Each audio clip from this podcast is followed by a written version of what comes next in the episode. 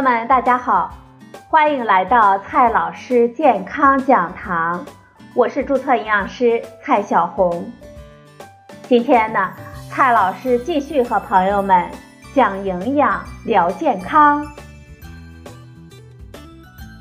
今天我们聊的话题是注水肉安不安全？我们该如何来辨别？肉类因为味美好吃而深受我们的喜爱，很多人呢都是无肉不欢的。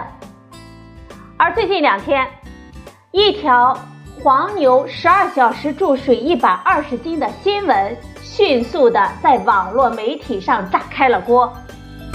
在新闻视频当中，屠宰场内待宰的黄牛鼻孔上呢都插着一个塑料水管。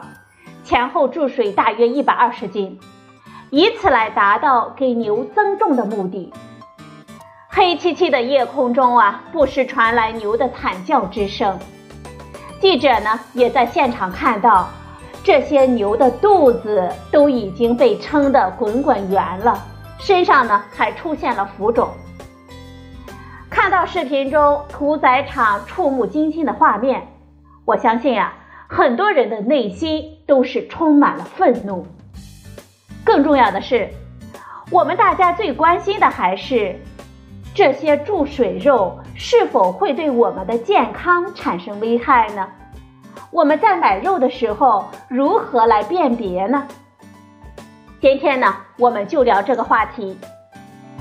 首先呢，我们先来看第一个问题：注水肉是否有害健康呢？其实，牛肉注水是典型的食品掺假行为。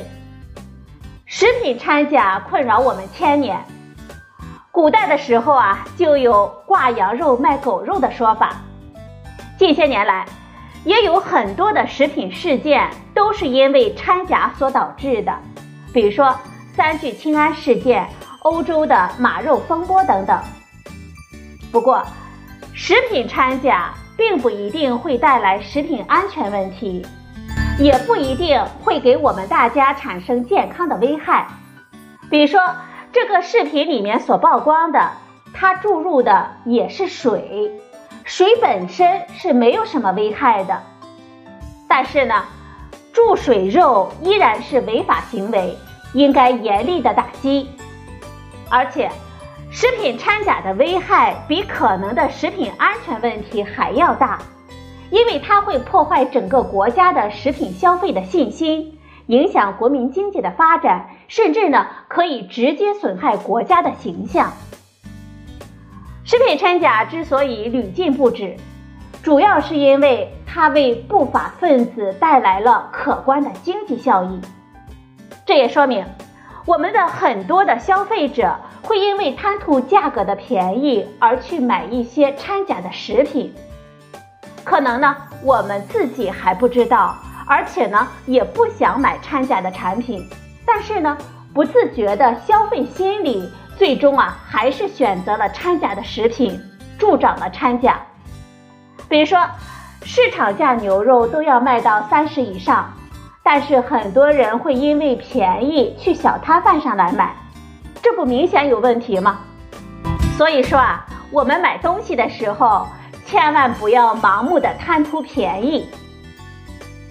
其实呢，给肉类注水并没有大家想象的那么恐怖，而且在国外啊，很多的国家都允许给肉注水，有利于提高肉质和口感呢。在美国、日本等国家，很多肉都是可以进行注射或者是其他加水的处理的。这一个呢，在食品工业中是正常的处理方式。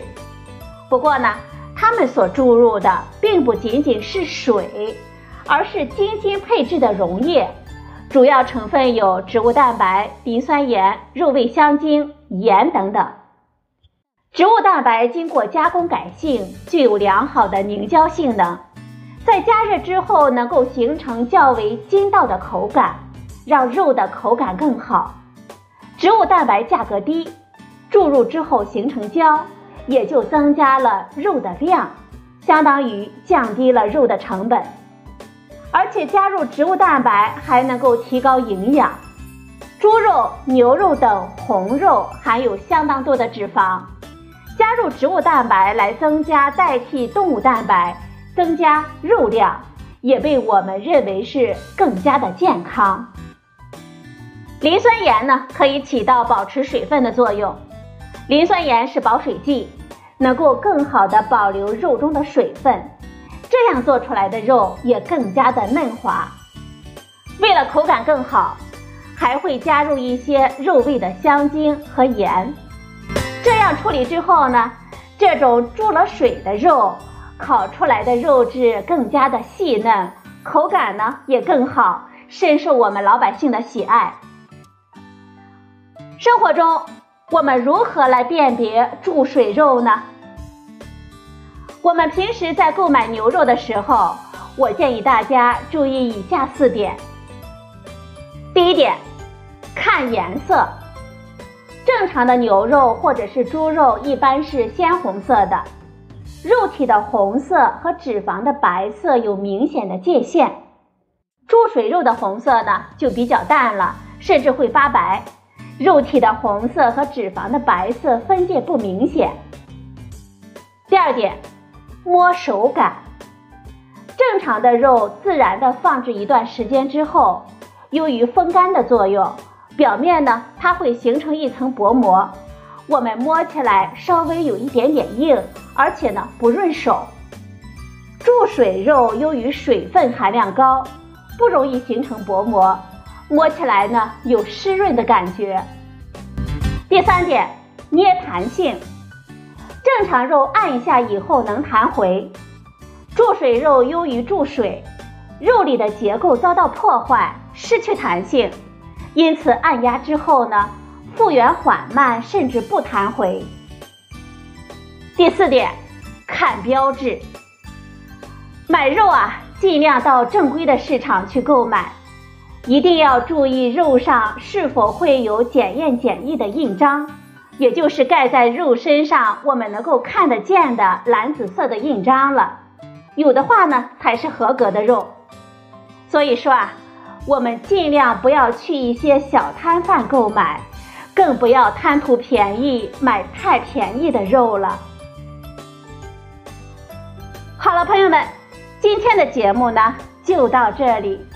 谢谢您的收听，我们明天再会。